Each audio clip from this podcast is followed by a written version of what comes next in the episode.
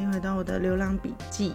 我原本录这一集的时候是想要分享我提离职了，但是我昨天突然被通知，我就做到昨天。对，昨天通知我做到昨天，也就是当天通知，所以我现在就是一个失业的人。主管通知我的，我就去上了一个厕所，冷静一下，然后把我的闹钟关掉。今天开始我就自由了，天呐，真的超级开心。虽然说我有一些些损失，等一下再讲。但是我过这种每天上十二个小时，然后一个月只休两天，虽然我还是会偶尔请假一下，我过这种日子已经快要两年了，哎，就是两年，然后每天都上十二小时，每个月只休两天。你要多请一天假，你要去想你要用什么理由来跟主管说你要请假呢，才不会被刁难的那种。难处吗？然后我今年又因为家里有事情，我又回去了三趟，然后被扣了一点五的薪水。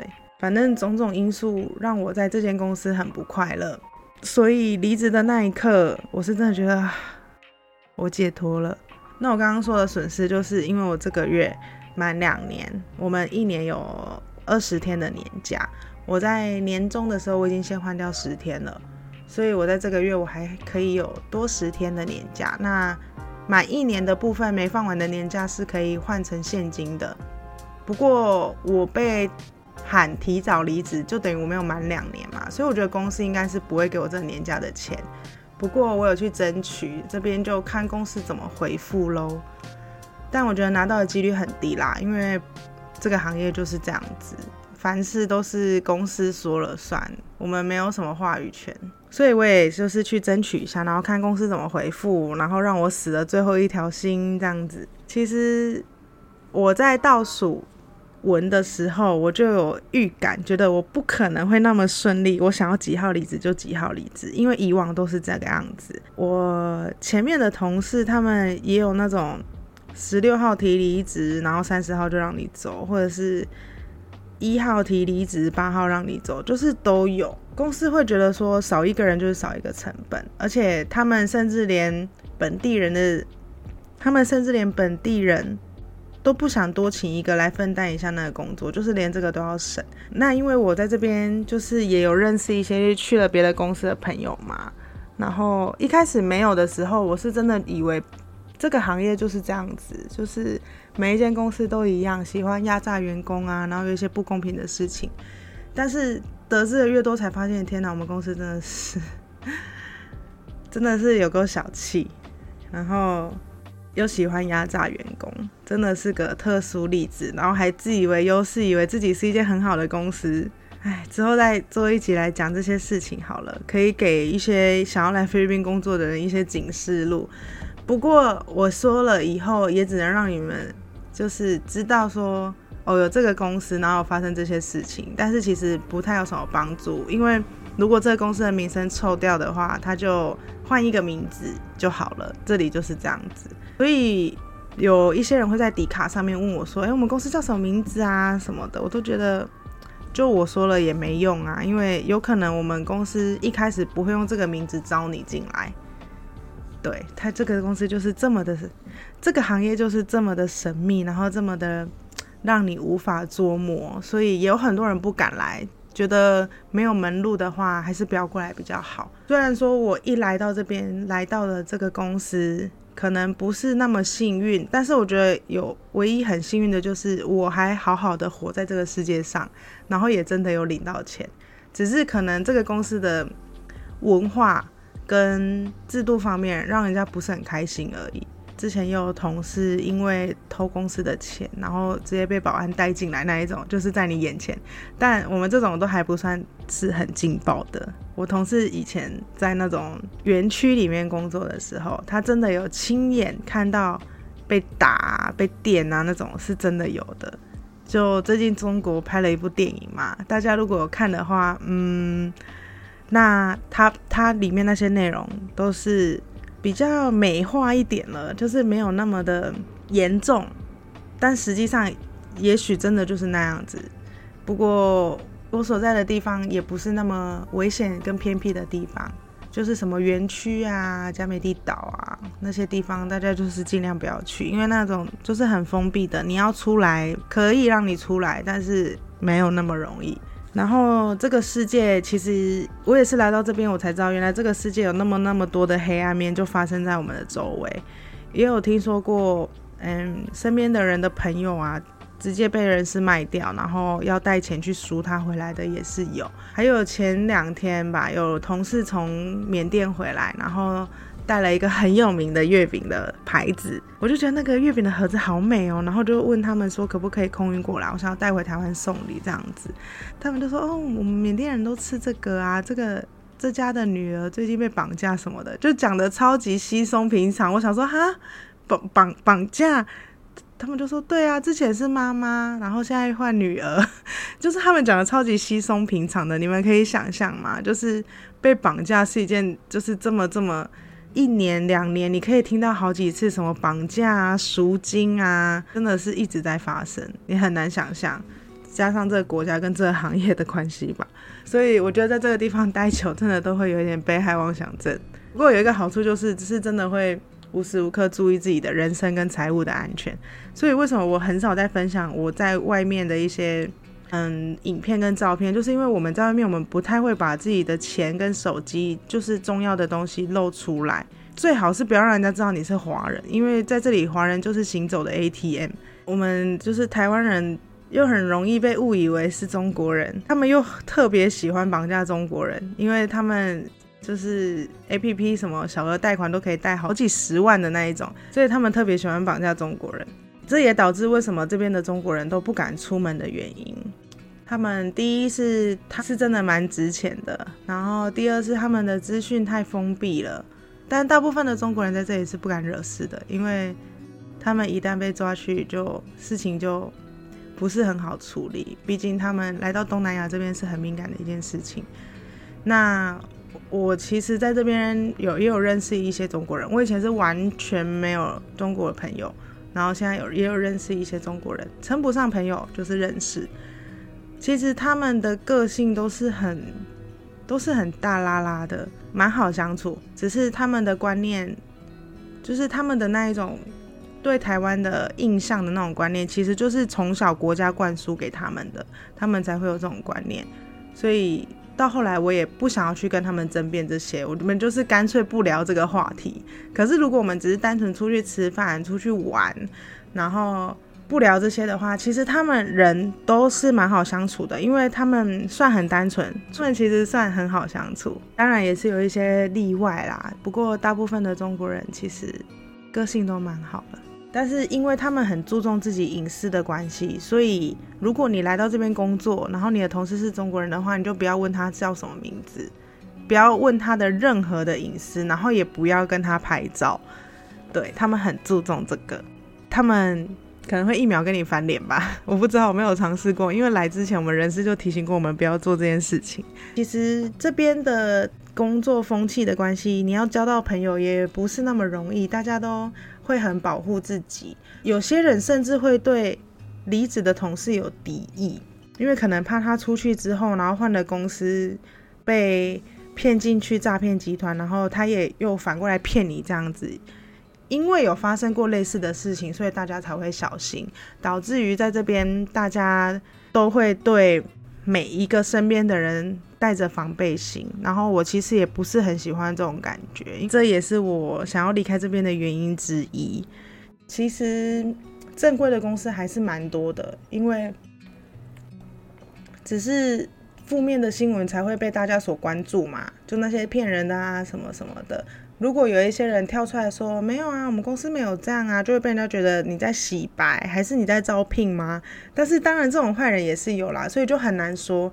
你要去，你要去洗白，就是就很白费力气。但这我只能说，这边还是有正常的工作，然后有很多人待在这边很多很多年了，五六年以上的台湾人都有。然后在这边摆，然后在这边买房子啊，或者是回台湾买房子的人都是有。这些人过着就是你想象不到的生活。可是我觉得也庆幸这些人不相信，所以相信的人才能来这边，然后赚到这些钱。如果大家都相信的话，那这些钱可能就轮不到我们来赚了。对，所以只能说每个人的认知到哪里，你的财富就到哪里。那为什么这边赚钱这么容易，我还是想要去澳洲？就是因为我觉得在这边的话，人生其实并没有掌控在自己手里，只能最大的原因还是因为我在这个公司过得不快乐，然后还有公司很常改革一些规则，让我觉得我的人生好像随时掌握在别人手里，然后我就像一只待宰的羔羊。最近。我们大楼也有一间公司开除了四百个人吧，就是这个行业是非常不稳定的，所以在我还有其他选择的情况下，我想要先去试试看。但如果未来我不晓得要做什么的时候，我也有可能再回来这里，因为这边的工作我做的习惯啊，我只是不喜欢我的上一间公司而已。但是这边的工作有分的很多种，然后种类有很多。类型也有很多，并不是只有客服工作可以做，也有很多很活的工作可以做的。也是有一些朋友希望我可以去他们公司工作，不过因为我签证已经办下去了，再加上我真的真的现在想要换一个环境，可能我出去闯一闯累了之后再回来，那那也不是不可能。所以我刚来到这边的时候，从对这里非常非常的好奇，然后到公司的种种行为导致我很反感，到最到现在我是真的有点舍不得。然后昨天也有同事给我眼眶翻泪，害我差点要忍不住。不过我觉得我还是会回来的，因为我原本呢是不打算降签的。这边可以稍微讲一下在这边工作的签证。我们在这边工作呢，会办一个叫做久居的工作签。那这个工作签有分为两年、三年，你到期了之后，你可以延长。然后你如果不延长，你要换工作的话，你必须要先降成旅游签，然后再去换新的工作签证。我不知道其他工作需不需要做这个动作，但是这边就是很麻烦，还要降钱什么的。然后就有人说，如果我的久居过期的话，我没有降钱，那我之后再回来菲律宾的话，可能会缴需要缴一笔罚款，因为我会在黑名单里面。一个人的身上只能有一种签证，那我到时候进来，我的签证就是过期的久居签证，这是第一种说法。第二种说法是，你的久居在境外过期。那你到时候进来，你再办一个新的旅游签，那这个旅游签就是你的有效签证，所以其实不影响你来旅游。但如果你还要继续工作的话，那你去办新的久居的时候，可能会需要缴一点罚款，但是没有人可以告诉我这个罚款是多少。然后我上网查，真的也没有相关资料，我直接去菲律宾的移民局的网站看，也没有这个规定，所以我就觉得以防万一。无后顾之忧，我还是降签好了。然后现在已经降签好了，在等清关。因为如果你待在这边超过两年，然后是用旅游签出境的话，你就需要办一个清关。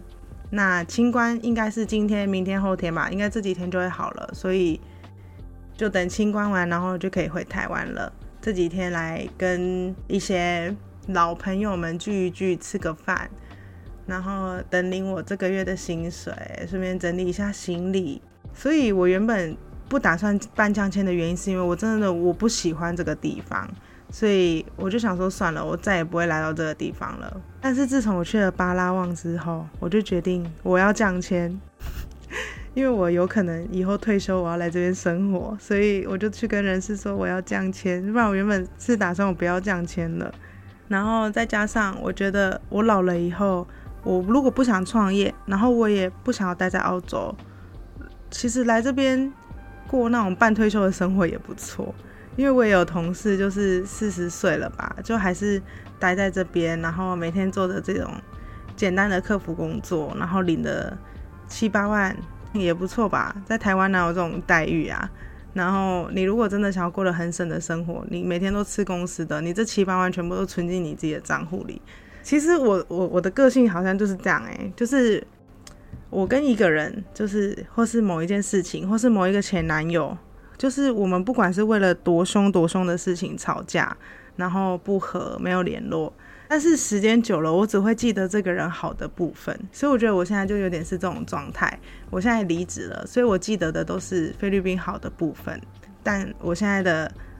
短期目标就是先去澳洲打工度假，然后因为我一直都想做这件事嘛，所以我会去那边边玩边打工。我的目的不会是存钱，但是就是不要去花到我原本的存款这样。然后因为我最近快要走了嘛，我就没有换太多的皮索。我想说，那我是不是不要再过得那么奢侈？出门不要再搭计程车，还是我来搭那种机车计程车？结果机车计程车居然超过八十公斤不能搭哎！其实我一直以为菲律宾是一个大尺码国家，但结果居然不是哎！就公车位置也超小。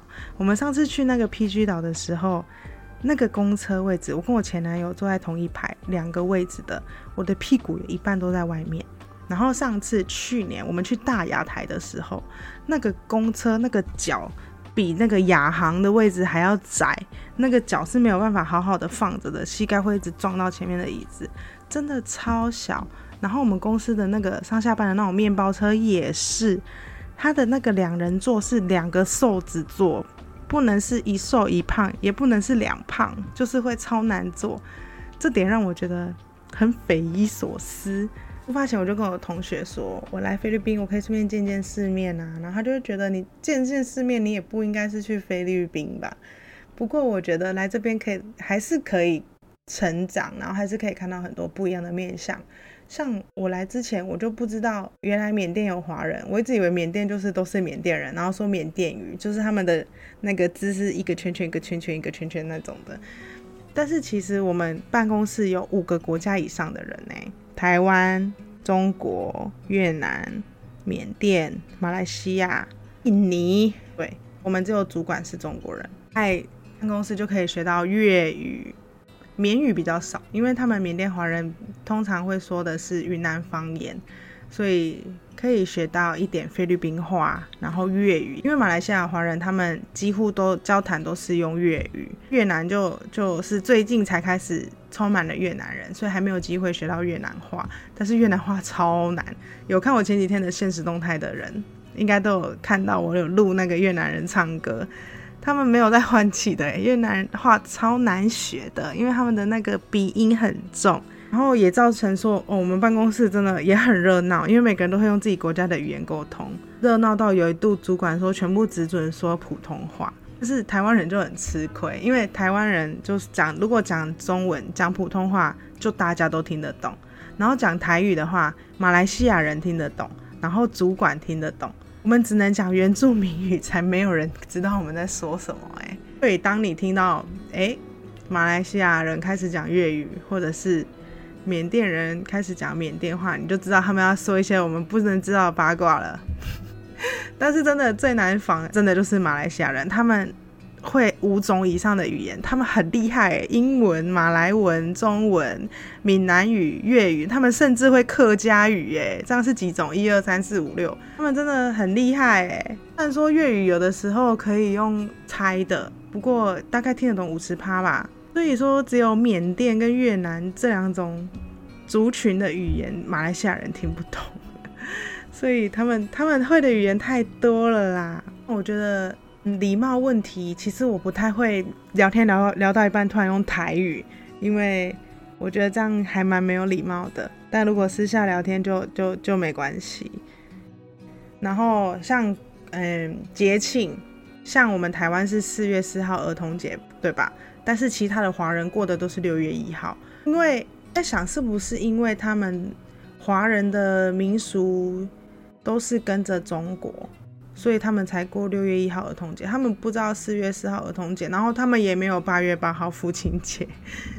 对，跟这么多国家的人相处在一起，我们就会去讨论什么物价、房价。其实台湾的房价真的超可怕，而且马来西亚还有那种什么政府提供的什么住宅哦，就你可以用很便宜的钱就买到，你不用担心你没有房子住。我觉得这个超棒的哎。缅甸、越南的话，他们好像光是买地就很便宜了。我同事还问我说：“你们台湾可以买地吗？”我就在想，如果我有钱买地的话，我就不会在这里了。台湾太难了啦，他们工作个一两年回去都是买地呀、买什么买什么的。但是台湾真的不知道努力个几年才有办法买，真的会让人家觉得哇太难了。像菲律宾也是房子超便宜啊，所以为什么我说我想要回来这边退休？因为巴拉望，我那天去查，随便查了一下，快递就几百万，还有那种几十万的。就是有房间，然后有客厅的那种，也是几十万哎，然后好一点的，好一点，有点小别墅的那一种，两三百万吧。那谁还想要在台湾买房子啊？不过每个人想要的不一样啦，可能有些人没有办法适应这种这么原始的生活。我觉得这边还会继续发展的，因为这边人越来越多了。马尼拉的物价就不一样喽，房价算便宜，可是租屋很贵。这边房价的话，大概是台南的那种等级吧，可是租屋是台北的等级。像我现在住的这边。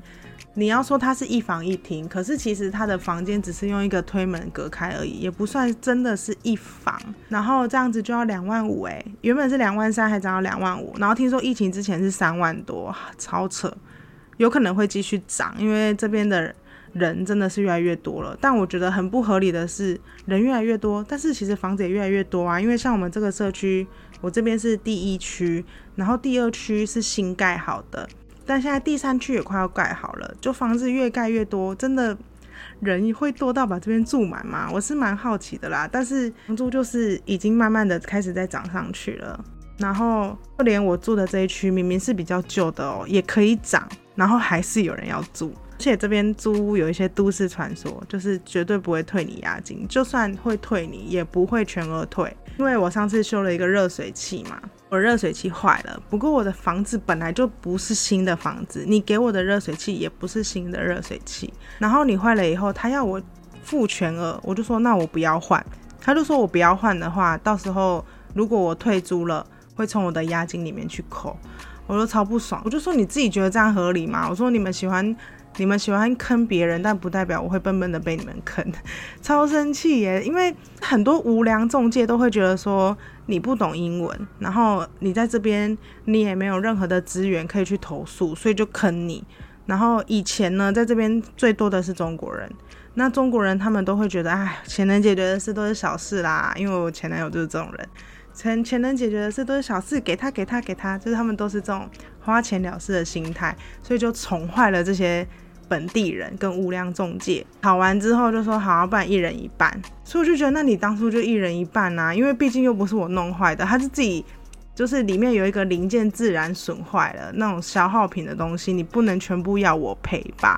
而且有阳台的房间还比较贵，可是他不给你晾衣服，因为不好看，也不能在阳台抽烟。那阳台有单 单纯就是不知道什么作用来，装饰品嘛。刚刚讲到那个押金，我同事他退租的时候，灭火器过期也要他赔哎，哇，灭火器过期关我们什么事啊？真的很瞎，很瞎，很瞎。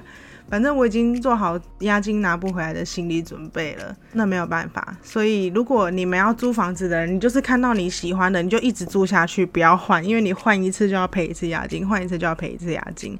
然后签约的时候要看清楚。因为那个热水器的关系，我仔细的看得清楚我的合约，我才发现上面有写说，嗯，退租的时候会扣房间的清洁费跟冷气的清洁费，然后什么什么什么叭叭叭，反正这个房东真的也是让我蛮恼火的。如果想知道是哪一间房东的人，你可以私信我，我会告诉你，不要跟他租房子，因为他根本就没有打算要帮你去跟房东沟通。你知道别的房东都还会。跟我们说什么哪一间房间不要租，因为那个房东不会退押金。就是你要做长久的生意，你就不要这样子。可是在这边会不会无良的人可以赚更多的钱？因为我们都是想要赚短期的钱而已，很难讲。但我觉得这些事情有一天都会回到你自己的身上，所以平时要善良的对待别人，这是我相信的。你怎么对别人，这些东西都会回到你自己的身上。简单一句来说，就是都会有报应。所以，我觉得我们都要当一个善良的人。